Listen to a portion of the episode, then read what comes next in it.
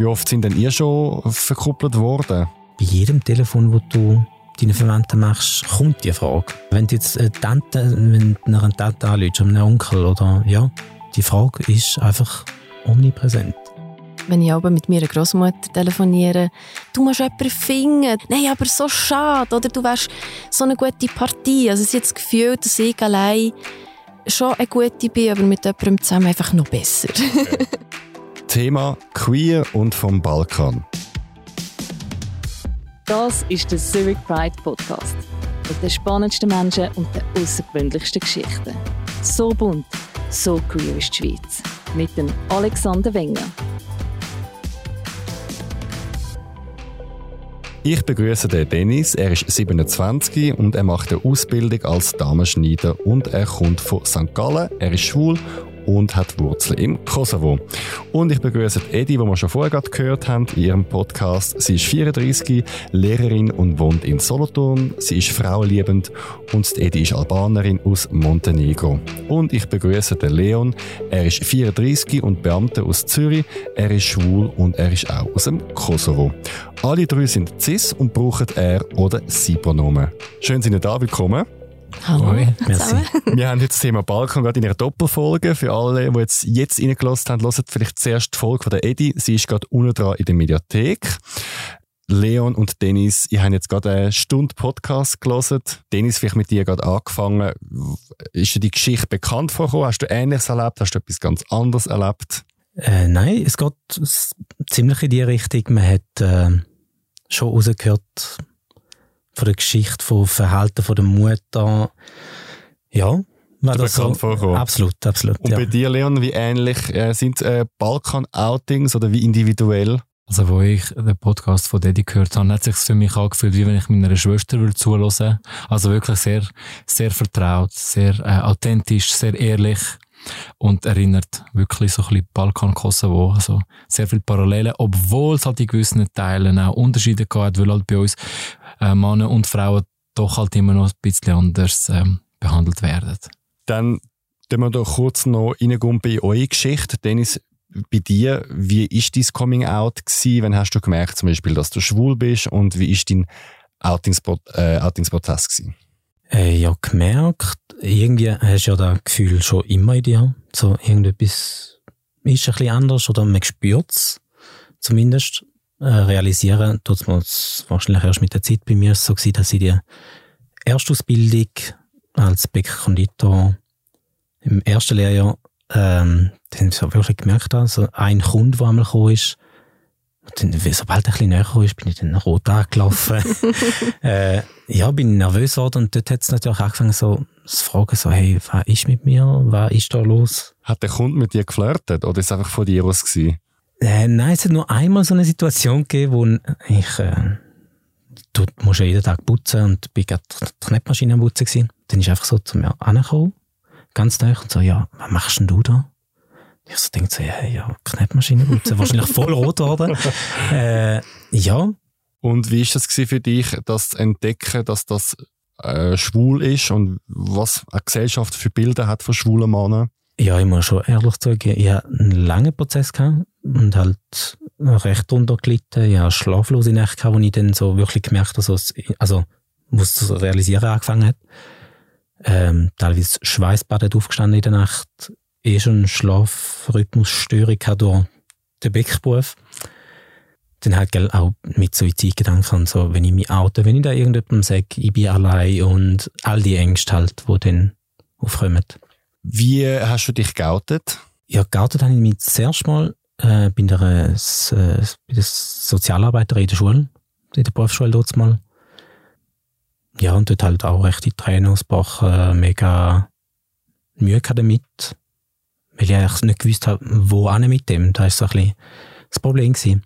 Und ja, dann mit der Zeit halt angefangen, der besten Kollegin etwas sagen, ja, so die nächsten, liebsten Leute einweihen. Die Familie ist dann erst später gekommen. Zuerst mit den Geschwistern natürlich.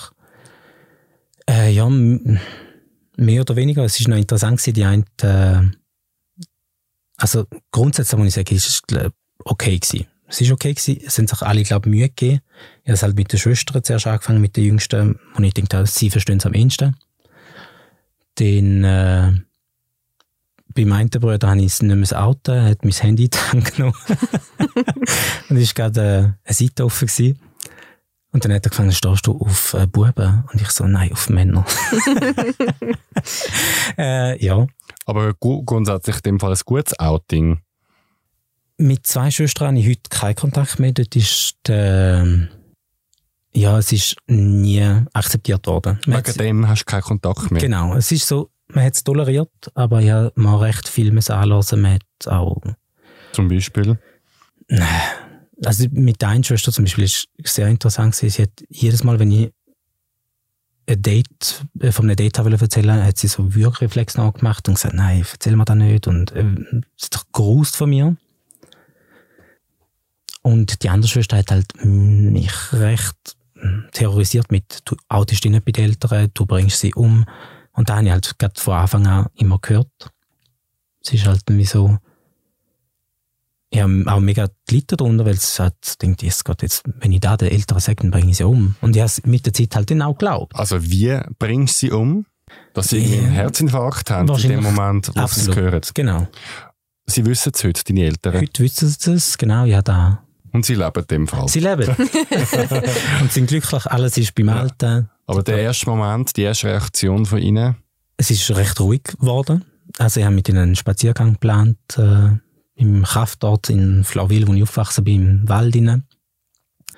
Ja, es war ruhig gewesen und mein Vater hat dann das Wort übernommen und gefunden, ja, so, okay, ähm,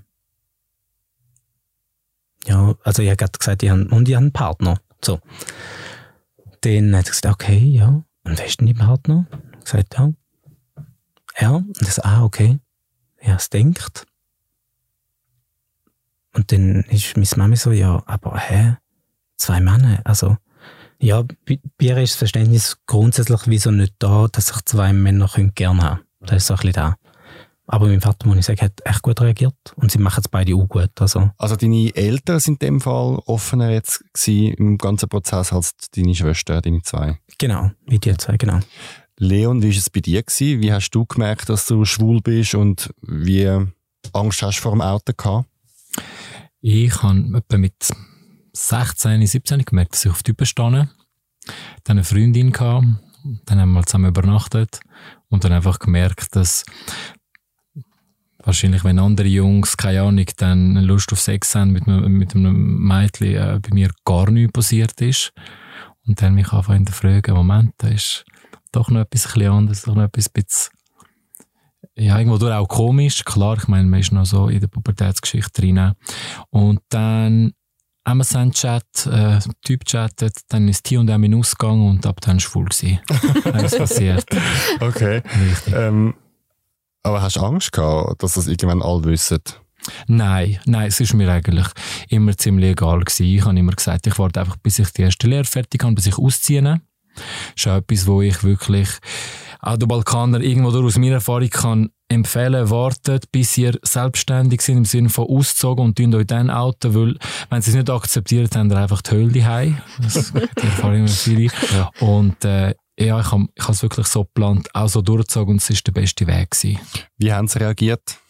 Ich habe mich so gehalten, dass ich meine Eltern wie gar keine Wahl gelassen habe, das zu akzeptieren oder nicht. Ich habe ihnen gesagt, hey, ich bin schwul und wenn ihr ein Problem damit habt, tun wir den Kontakt abbrechen. So hast du es gesagt. Ja, In einem Satz. äh, ziemlich so in die Richtung. Die Situation ist nicht, nicht so, dass ich einfach irgendwo einfach angelaufen bin, hey, ich bin schwul, sondern mehr aus dem Gespräch raus. Aber es hat sich so herauskristallisiert und dann stehen sie quasi mit dem Rücken zur Wand, das wollen sie dann sagen. Also ich meine, entweder, ja, ähm, akzeptierst oder verlierst wie dein Sohn und ich glaube, dort müssen sie nicht lange überlegen und das haben sie auch nicht gemacht. Aber hast du das müssen so streng sagen? Also hättet ihr dann vielleicht das dann nicht akzeptiert? Richtig. Ja? Ich habe gedacht, ich muss, ich muss strenger sagen, als sie können reagieren, damit ich sie wie so in der Zange habe. Das hat funktioniert. Okay. Haben dann deine Eltern früher schlecht über Homosexuelle geredet zum Beispiel? Tatsächlich haben wir in der Familie einen, einen Cousin, der alle immer gesagt hat, ah, der ist schwul und dann so ein bisschen Beschimpfungen müssen anhören und natürlich hat man mitgemacht bei, bei, bei so Geschichten, aber mehr als Spaß und man ist jung, sie hat das nicht verstanden und das löst natürlich schon auch einem, in einem so ein bisschen im Sinn von, was ist denn, wenn sie es von mir erfahren, jetzt dann auch so über mich, ist aber dann Gott sei Dank nie ein Thema gewesen. Lustigerweise ist er tatsächlich hetero und hat geheiratet, das Kind, aber das ist ein anderes, Anderes Thema. Thema. Meinst du, sie haben jetzt einen Prozess durchgemacht oder sie beißen jetzt einfach auf die Zähne, damit sie dich als Sohn nicht verlieren? Im Gegenteil, also ich habe jetzt äh, lustigerweise gerade gestern zum ersten Mal mit, mal mit meinem Freund können vorstellen Mega cool reagiert, Dinner, mega herzlich. Hätte ich so auch nicht erwartet, weil es ist das erste Mal gewesen, dass sie mich mit einem Mann irgendwie gesehen hat. Äh, so ein bisschen schmüseln und so, also richtig cool. Und ähm, mein Vater lebt gar nicht mehr, da hat sich das Thema sowieso Okay. erledigt. Wir wollen jetzt ein bisschen darüber reden, wie es ist, wenn man queer ist und vom Balkan und gewisse Themen tauchen irgendwie immer wieder bei vielen Geschichten auf. Und wir gehen sie Schritt für Schritt durch. Und das erste Thema, das mich wie wundern von euch ist, fangen wir doch mal an beim Rollenbild. Was ist ein richtiger Mann und was ist eine richtige Frau? Ähm, was sind so Sachen wie queere ähm, Balkaner ähm, aufwachsen? Vielleicht mit dir angefangen, Eddie. Du nickst schon so. Also ja, früher das Gefühl gehabt, ähm, ein richtiger Mann muss können schwer lüpfen und eine richtige Frau muss, äh, keine Ahnung, den Haushalt schmeißen. Aber wie ich auch im, in der ersten Folge gesagt habe, ähm, meine Eltern waren überhaupt nicht so rollentypisch gewesen, weil sie daheim beide eigentlich gut geschaut haben und eben mein Vater hat gewaschen oder putzt und meine Mami hat mal etwas anderes gemacht, aber ähm, ja, vor allem vielleicht von den anderen albanischen Ethnien, habe ich das Gefühl gehabt, ja, Kosovo-Albaner tun recht pumpen. und ich weiss nicht, das, das ist einfach so alles ein bisschen Stereotyp-Denken, was sich dann so ein bisschen entwickelt hat. Aber ja, ich weiss nicht, wie denkt ihr das so? Ich würde auch sagen, es geht bei, also in meiner Familie, in Ver Verwandtenkreis ist schon wirklich der Mann bringt das Geld heim, die Frau kocht, hat ihr Kind, äh, empfängt den Besuch. Äh, das ist wirklich so nicht anders. Es wird ein bisschen so erwartet. Gibt's dann, also das Bild ist ja auch in der Schweiz ein äh, typisches Bild, also das ist ja nicht so anders äh, bei konservativen äh, Bereich. Gibt's da einen Unterschied bei queeren, also bei Balkanfamilien? Ist es noch stärker vielleicht? Also ich habe das Gefühl, wenn man zum Beispiel äh, das Mannsweib ist, es gibt ähm, albanischen Ausdruck Burnesche, das heißt eigentlich wie ähm, äh, eine Männin, so übersetzt und das zeigt eigentlich, wenn eine Frau wirklich stark ist, dann ist sie eigentlich die Rolle, also in, in dieser Rolle vom Mann. Und das heißt auch übersetzt eine, die wie ein Mann ist. Und das ist noch speziell, das kommt auch vom, ähm, von Albanien, wo ja dort auch, es gibt ja dort auch noch Schwurjungfrauen, das ist auch sehr speziell, dass, wenn sie der Familie, wegen was auch immer, vielleicht ähm, Blutrache etc., keine Männer mehr in der Familie gibt, dass nachher eigentlich die jüngste Tochter zum einem Mann erzogen wird, dementsprechend auch die Freiheiten genießt. Das habe ich schon immer mega faszinierend gefunden.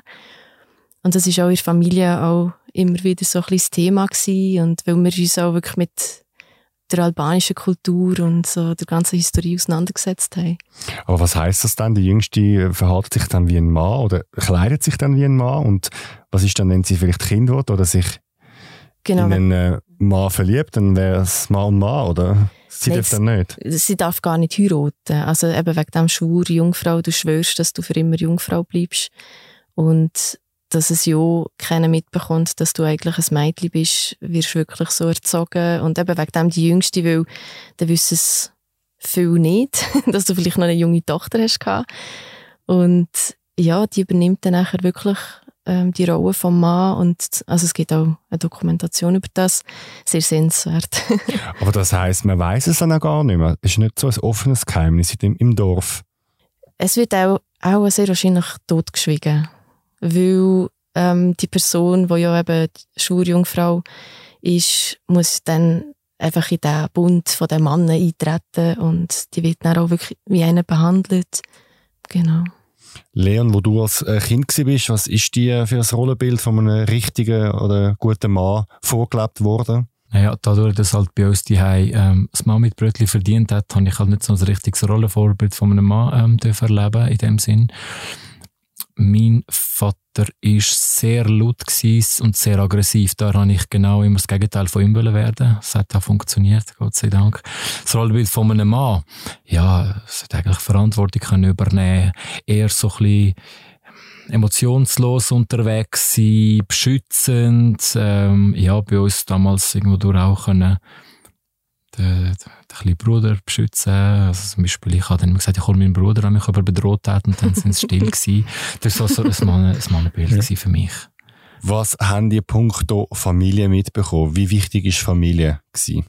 Ja, Familie ist im Balkan aus meiner Sicht ein mega großes Thema. Es wird groß geschrieben, man muss der Familie schauen, man tut sie finanziell unterstützen, ähm, ja, und dass man untereinander sich immer unterstützt. Also eigentlich grundsätzlich mega schön. Genau. Ich weiß nicht, wie es bei euch war. Also ich als Kind, ähm, meine Freunde sind meine Cousins gewesen, eigentlich in dem Sinn. Immer alle zusammen, Ferien bei der Tante, Wochenende mit Cousins. Also ein mhm. Thema Familie, also wirklich sehr, sehr eng. Und ja. ich glaube, da gibt es vielleicht noch ein ein bisschen den Unterschied, weil für die Albaner ist Familie ist eben nicht nur die Eltern und die Geschwister, sondern wirklich die ganze Sippe und das sind manchmal mehrere hundert Personen wie bei uns.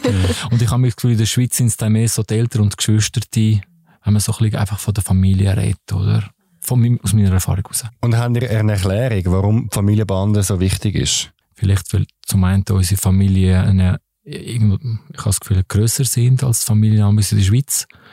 Eben, wie gesagt, meine Familie müssen ein paar hundert Personen und dann muss ja irgendwo eine, eine Wichtigkeit haben in der ganzen Geschichte. Und zum anderen, denke mal, im Kosovo, dort sind sie auch aufeinander angewiesen gewesen.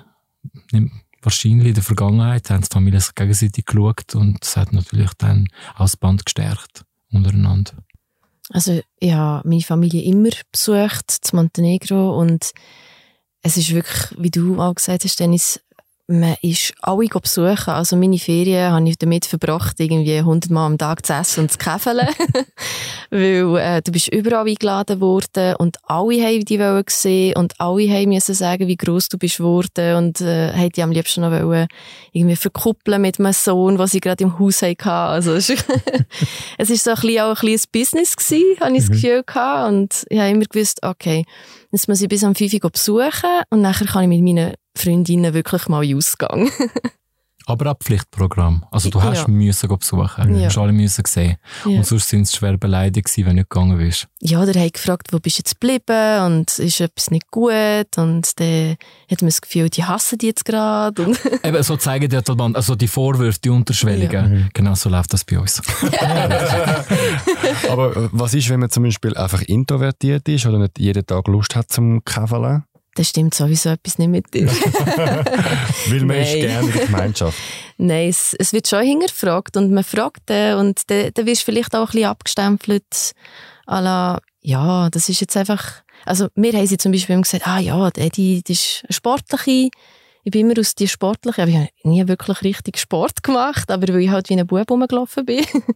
und wenn jemand eben introvertiert war, dann war es halt vielleicht halt ein Scheuche und da hat man geschaut, dass man den halt so nimmt, aber ja. Habe ich dann das Gefühl, dass ähm, in dieser Kultur, wir tun es jetzt ein bisschen vereinfachen, wir sagen jetzt einfach in dieser Kultur, dass die Familie mehr zählt als Individuum? Im Großen und Ganzen habe ich das Gefühl schon. Ich würde auch meinen, ja. ja. ja.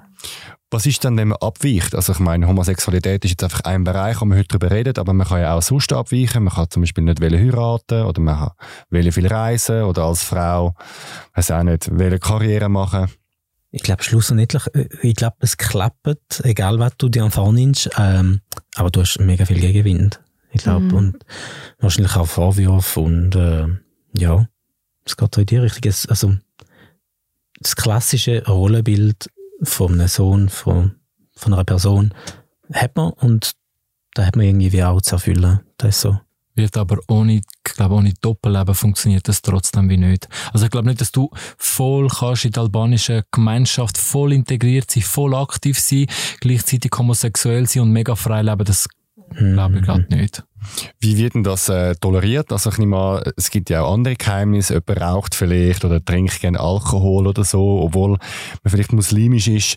Ähm, weiss man ein bisschen, dass die Leute sich nicht daran halten oder dass man sich in der Familie besser gibt, als man ist? Habe das Gefühl, es wird schon ein bisschen totgeschwiegen. Hauptsache so der Schein bewahren.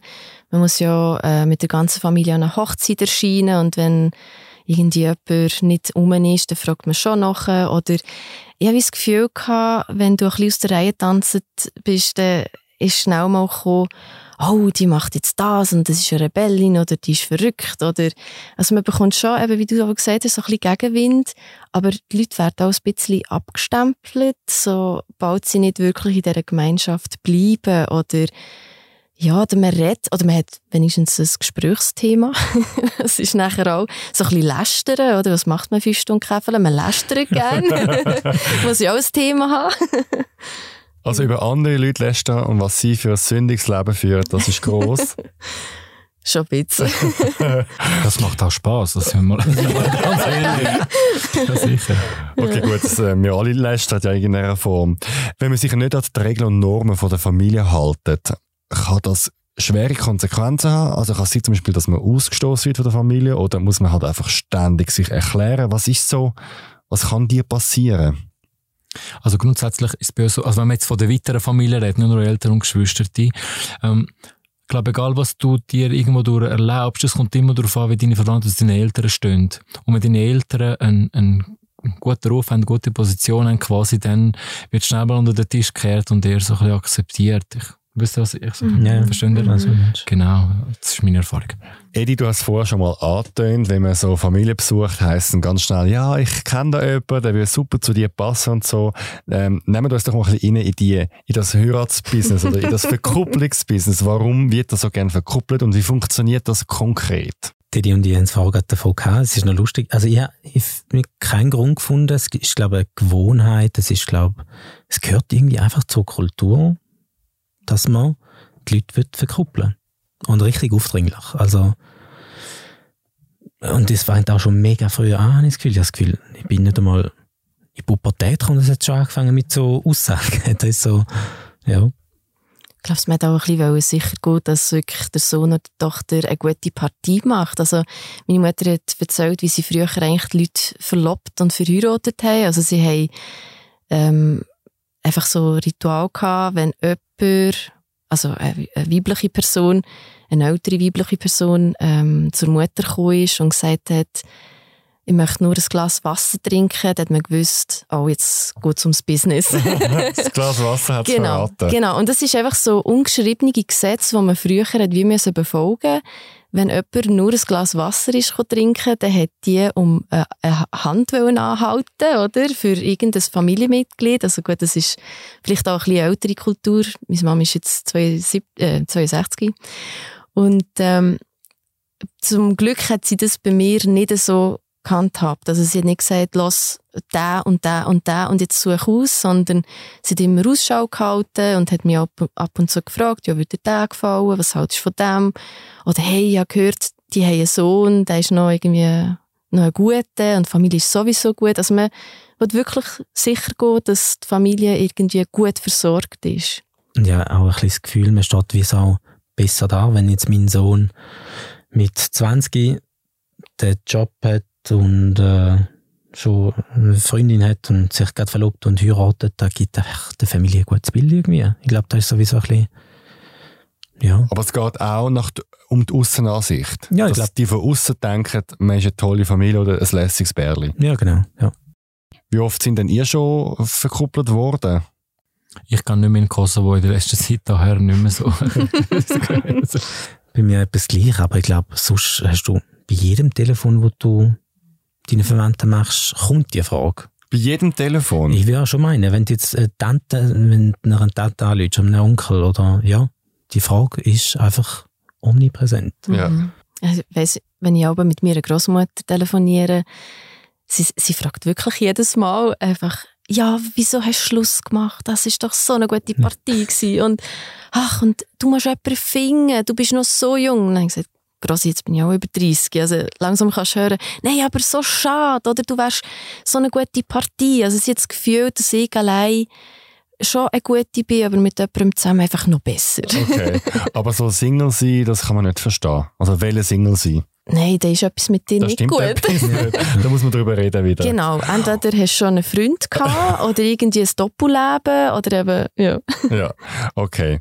Dann kommen wir jetzt zum Thema Homosexualität. Ähm, was spielt das für eine Rolle im Balkan?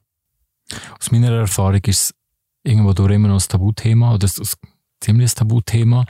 Ähm, ich kenne es so im Sinn von, leb's aus, mach's einfach hindurch, red nicht drüber und am besten lass dich einfach auch nicht verwünschen. Dort unten. Das ist so ein bisschen das, was ich gehört habe und ja, so, so äh, am Anfang, wo ich mich geoutet habe, ein bisschen erlebt habe. Versteckt. Okay, aber du hast ja noch äh, Verwandte in dem Fall im Kosovo. Ähm, wissen es die jetzt von dir? Nein. Die wissen es nicht. Aber du bist ja zum Beispiel auf Instagram, zeigst du dich ähm, offen? Haben, folgen sie dir nicht oder ist es kein Thema bei dir? Mal, die folgen mir, aber weißt, du musst so verstehen, es gibt dort unten, äh, vielleicht mittlerweile schon, aber bis anhin hat es dort unten wie gar nicht gegeben und folglich haben ganz viele Leute das gar nicht kennt und gar nicht so weit studiert. Also wenn, die, wenn du das Bild postest mit einem Typ, haben sie wahrscheinlich gedacht, ja, die, sind, die sind Freunde, weil er gehört eigentlich zu einer Frau, oder? Mann und Frau und fertig. Das muss man auch mal erleben, damit man das kann begreifen kann. Und wieso sei es ihnen nicht? Warum sollte ich es ihnen sagen? warum, Damit, warum, sollte, damit sie es ändern oder damit sie das kennenlernen? warum sollte ich jemandem etwas probieren aufzuzeigen, wo er gar nicht will hören und gar nicht will verstehen? Das ist wie eben, wie wenn ich jetzt würde in die Familie stehen und sagen, ah, ich finde nicht, dass jeder müsste heiraten. Das, das verstehen sie nicht. Es weicht ab und da sind die Ohren und die Augen zu. Ich bin völlig bei dir. Ich habe gerade neulich mit Mami auch gesagt, Mami, eigentlich müssen mehr Scheibe sich outen, damit es sich eben anfängt zu verändern und akzeptiert wird. Ähm, aber das wird nicht ich sein. Kennen die dann Leute, ihr drei oder jetzt auch du, Leon, Leute, die offen queer leben im, äh, im Balkan, Albanien, Montenegro, Kosovo? Du ne? Nein. Ich habe noch nie, noch nie gesehen. Nein. Ich habe Ja. nur einmal von einer Kollegin, der Cousin von der, also ein bisschen weiter weg, ist auf Besuch gekommen und der ist auch schwul gewesen, hat mir ein bisschen von seiner Geschichte erzählt und, aber es ist nicht so offen, also ich, ich habe es sehr offen gefunden für das Verhältnis von dort, doch ein paar Freunde involviert und ich glaube die Schwester, aber nie so offensichtlich. Ich glaube, da ist klar, dass da nicht geht. Aber meint ihr, dass die eine oder andere Person wird ja auch dort unten ähm, gespürig sein und das vielleicht merken, aber das wird dann auch nicht aktiv angesprochen? Also ich finde es noch schwierig zu sagen. Ich habe zum Beispiel meine Freundin auch mitgenommen und ja, Auf es ist, Montenegro? genau, ja, wir sind Ferien machen und dann, also meine Tante, die fragt eigentlich nie nach, äh, jedes Mal ist es eine Kollegin und dann sagt sie, ah, okay, und dann suchen sie eigentlich gerade noch einen Mann für sie dazu. Also, es ist eigentlich wirklich, also du kommst eigentlich in eine Kuppel rein und das, du kommst fast nicht mehr raus, weil es ist so selbstverständlich, dass du dort gehst, entweder einen Mann, also einen Mann suchen oder dann fragt man sich, was machst du dort allein? Also meine Cousine, die ist auch ähm, über 30, nicht verheiratet, lebt auch im Ausland und die ist auch ständig gefragt worden, ja, was machst du da unten, wenn du nicht irgendwie eine Heiratspartie suchst? Es ist so, du als Individuum bist eigentlich ein Arme, weil nur mit der Familie hast du eigentlich eine Sicherheit. Es ist, glaube ich, wirklich so wie die soziale Sicherheit, dass du nachher später ähm, eine Vorsorge hast. Kann es auch vielleicht ein bisschen mit dem Staat und dem Krieg zusammenhängen, dass man halt auch nicht so Institutionen hat, wo du im Notfall dich kannst darauf verlassen und schlussendlich, es gibt ja in vielen Kulturen, dass irgendwann mal ein Kind die Eltern pflegt oder ernährt. Es haben ja nicht alle AHV, eine IV, eine Sozialhilfe in der Schweiz. Könnte das eine Rolle spielen? Ich denke, ja. Also, da sind wir natürlich äh, super abgesichert und sicher entwickelt sich das im Balkan auch mit der Zeit, aber halt sehr langsam. Ich meine, ich habe mal gehört, dass, glaubst du, in, in Pristina die erste Pride hat soll stattfinden. In Podgorica, der Hauptstadt von Montenegro, hat auch eine Pride soll stattfinden. Und ja, sie, es werden so viele Steine in den Weg gelegt, also die, die wollen das gar nicht sehen, dass man sein Queer will feiern. Das Gefühl, ja, versteckt euch lieber. Wie ist es eigentlich in den Balkan-Communities in der Schweiz? Also ist es dort besser? Oder man sagt ja auch zum Beispiel, habe ich auch gehört, die Theorie, dass die teilweise noch konservativer sind, weil sie reisen aus, also sie gehen in ein anderes Land und behalten die Mentalität, während sich äh, die anderen Länder weiterentwickeln und äh, progressiver werden. Wie haben die es erlebt? Ich glaube, das ist ein Generationsthema irgendwo durch. Meine Cousins, also meine Cousinen aus der Schweiz, die was wissen, die sind so meinem Alter, bisschen jünger, für die ist das völlig in Ordnung. Eine Generation weiter, das sind noch die, die mit 18 schon sind geheiratet und so. Für die ist das undenkbar. Ähm, je älter man wird, umso einfacher wird es offensichtlich. Das heisst, wenn ich dann mal 60 bin, ist dann wahrscheinlich akzeptiert. Gut, ich sehe ja bei meiner Familie, ich meine, ich bin der jüngste von sieben Kindern. Äh, und meine ältesten zwei Schwestern sind ja auch recht konservativ. Also eben konservativer wie meine Eltern eigentlich. Und sie sind auch in der Schweiz aufgewachsen, sozialisiert? Zum grössten Teil. Ähm, die jüngsten drei von, der, von uns sind da geboren. Genau. Und ich sehe es ja auch schon in, in dieser Familie, dass dort die Unterschiede sind. Was braucht es denn, damit die Köpfe ein bisschen freier werden und toleranter? Jetzt sagen wir, ist jetzt egal, ob es jetzt da ist oder dort. Ich würde sagen Aufklärung.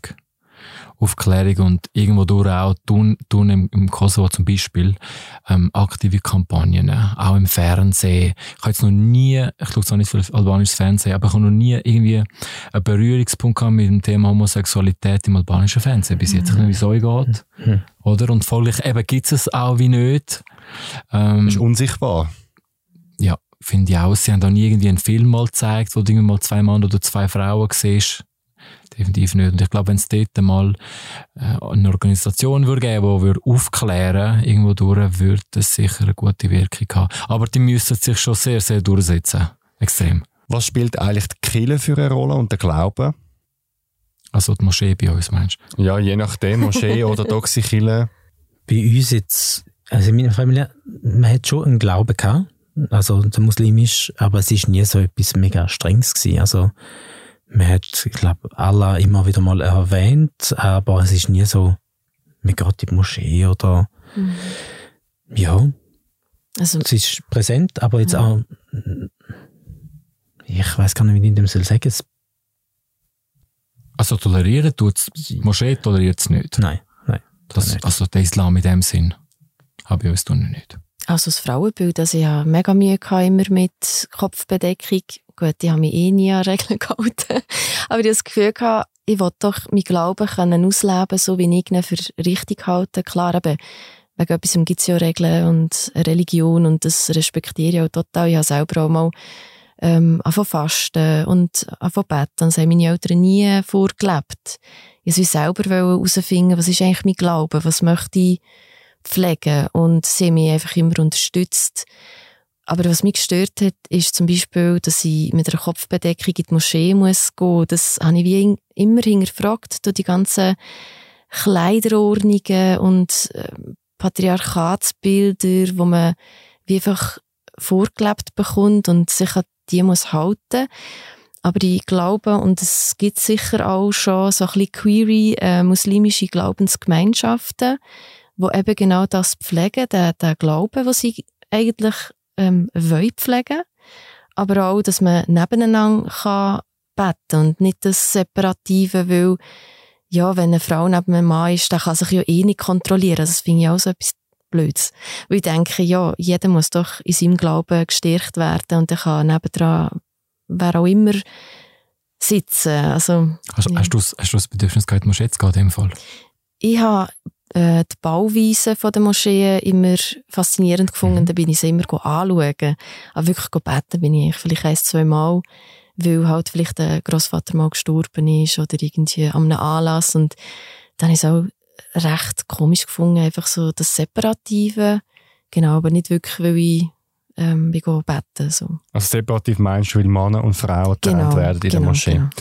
Ähm, Gibt es dann echt einen Unterschied zwischen weiblicher Homosexualität und männlicher Homosexualität? Oder gibt es beides nicht? ich könnte mir noch vorstellen, dass die Frauen untereinander wahrscheinlich noch ein bisschen giftiger sind als Männer.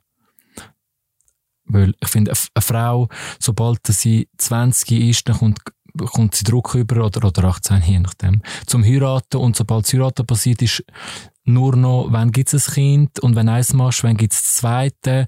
Ich, also was das Thema angeht, haben die Frauen ein bisschen mehr Druck bei uns. Mhm. Ich weiss nicht, wie ihr es seht. Wie würde jetzt auch meinen. Also es fängt schon früher an, dass man muss früher äh, Mutter werden muss. Der Mann hat halt grundsätzlich auch mehr Freiheiten. Da. Aber ich habe das Gefühl, ähm, die Männer werden dann eben auch zu etwas, zu, ja, also in die toxischen Männerrollen gezwungen. Du musst der Macker sein, du musst mega viel Dates haben oder du musst die heißeste Brut, äh, ja, neben dir haben. Und das ist ja auch irgendwie ein mega Klischee-Denken, das der Mann ja auch nicht gut tut, habe ich das Gefühl. Ja. Du hast gerade das Thema Date angesprochen und der Leon hat uns im Vorgespräch etwas Spannendes erzählt, dass wenn er in der Schweiz äh, queere Albaner datet, oder sagen wir so, er datet Männer, die dann eigentlich verheiratet sind und Kind haben. Äh, magst du uns die, äh, deine Erlebnisse äh, nochmal schildern? Genau, also zum einen, ich Schippis datet, momentan sicher nicht mehr. ähm, ja, es ist natürlich schon das Thema, oder? Äh, gilt aber nicht nur für die Homosexuelle, sondern auch für die Heteros in dem Sinn. Also wenn du einen, sagen wir mal, über 30-jährigen Albaner irgendwo in einem Chat kennenlernst, wo, äh, ja, sich als ledig ausgibt, hast du einfach schon mal ein Fragezeichen, weil in der Regel sind die auch Kuraten.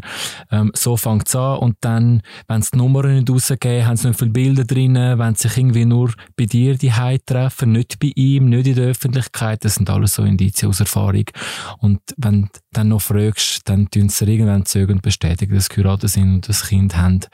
Ähm, ansonsten, äh, ja, ich habe sonst wirklich nicht viel ähm, ledige Query offen, freilebende Schippis getroffen. Bis jetzt. Ähm, hat es dich überrascht, dass die alle verheiratet sind und Väter?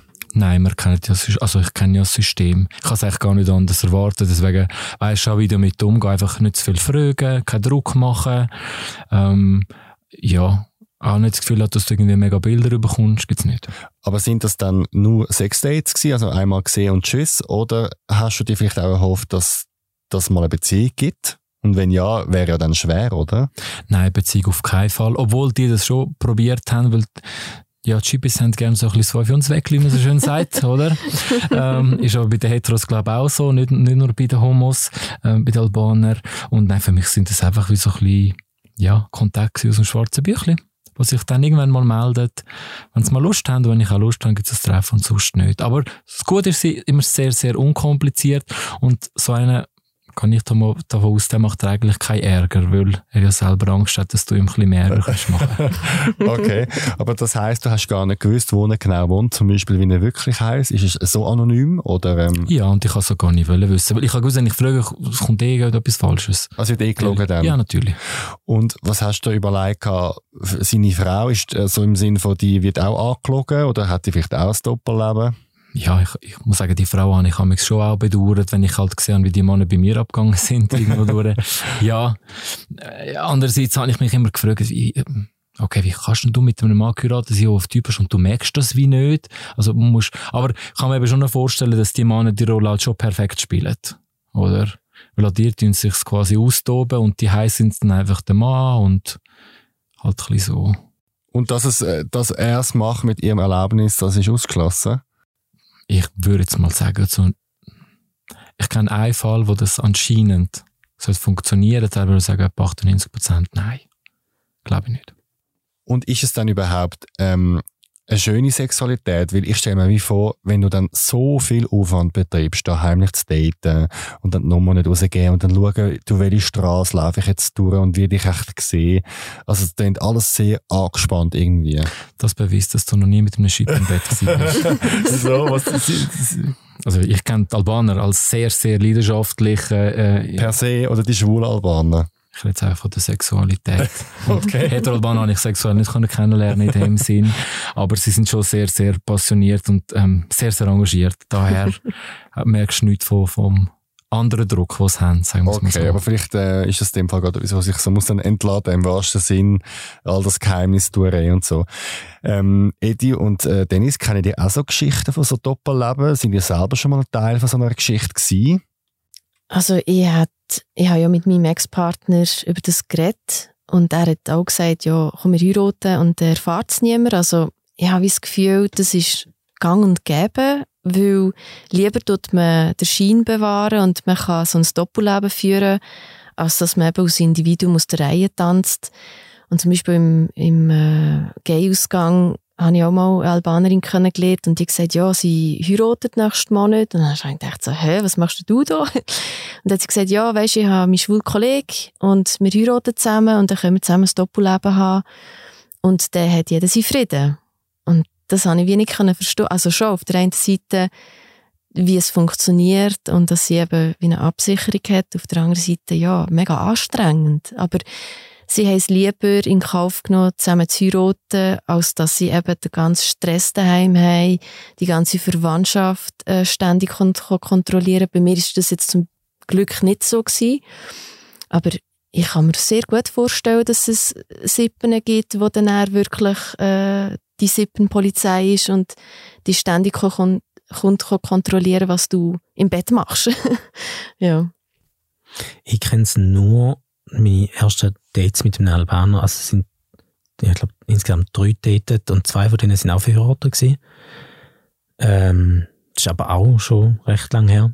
Da bin ich auch recht verschockt, weil ich es auch so nicht kennt, dass äh, ich habe mich schon gefragt, wie man das aushalten kann. Weil ich meine, nur schon das Coming Out hat bei mir so einen Druck gemacht. Da denke ich, lügt die Leute an. Ich habe das so schlimm gefunden.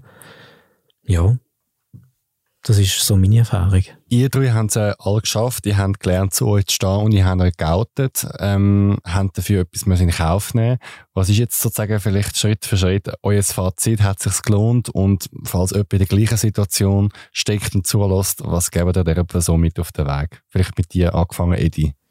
Also ich denke, es ist schon hilfreich, wenn man auf den eigenen Beinen steht. Ich habe es jetzt selber nicht rausgezögert, bis ich das erreicht habe, sondern es hat sich mit der Zeit ergeben, weil ich gemerkt habe, ähm, ich bin jetzt ähm, in der eigenen Wohnung, ich habe einen Job und dann habe ich mich als wie sicherer gefühlt, zwar allein und unsicher, aber gleich sicher genug, um eben, falls ich verstoßen wird werden, nicht gerade auf der Straße zu landen. Das hilft sicher, ja. Dennis, bei dir vielleicht bei dir noch die zusätzliche Frage, was erhoffst du dich für die, äh, deine Beziehung zu deinen zwei Schwestern, wo du keinen Kontakt hast? Ja, also, also ich schließe mich erstens einmal an, selbstständig sein und dann äh, schauen, ob man es machen wie man es machen Und ja, dort hofft man nichts. Schön wäre es, können wir es anders lösen, können wir im Frieden leben. Ich glaube, da bevorzugt jeder Mensch. Ähm, aber ich kann es nicht gut zwingen und ich kann dem auch nicht mega viel Energie investieren. Da. Ich schließe mich dem auch an. Bleiben selbst, sind selbstständig, bleiben unabhängig. Das ist ganz wichtig. Sind aber irgendwo durch auch empathisch und verständnisvoll, dass vielleicht das Gegenüber das nicht kann akzeptieren würde, dass wie nicht richtig versteht. Also gebt dem, gebt dem Gegenüber auch ein bisschen Zeit, das zu verstehen, und ihm es vielleicht probieren, so ein bisschen adressatengerecht auch zu vermitteln. Ähm, ja, vor allem, wenn es die eigene Familie ist. Weil es ist doch irgendwo durch immer noch wie ein Schock für sie. Geben sie auch ein bisschen Zeit, das zu verdauen, geben, geben Raum. Das, was ihr euch würdet wünschen, wenn jemand euch etwas anvertraut, euch vielleicht schockiert. Edi, Dennis und Leon, vielen Dank, sind ihr heute da gewesen. Die Folge hat Livia Grossenbacher vorbereitet und der Kevin Berg geschnitten. Mehr Informationen zu uns findet ihr auf zurichpridefestival.ch. Ihr könnt euch auch bewerben mit eurer Geschichte podcast.zhpf.ch. Dort könnt ihr auch Lobkritik oder auch Fragen schicken und abonniert uns unbedingt auf Spotify, Apple Podcasts oder wo immer ihr uns hört und wir freuen uns auf eure Bewertung. Danke vielmals. Noch mehr Query Geschichten Jetzt in der Mediathek vom Civic Pride Podcast.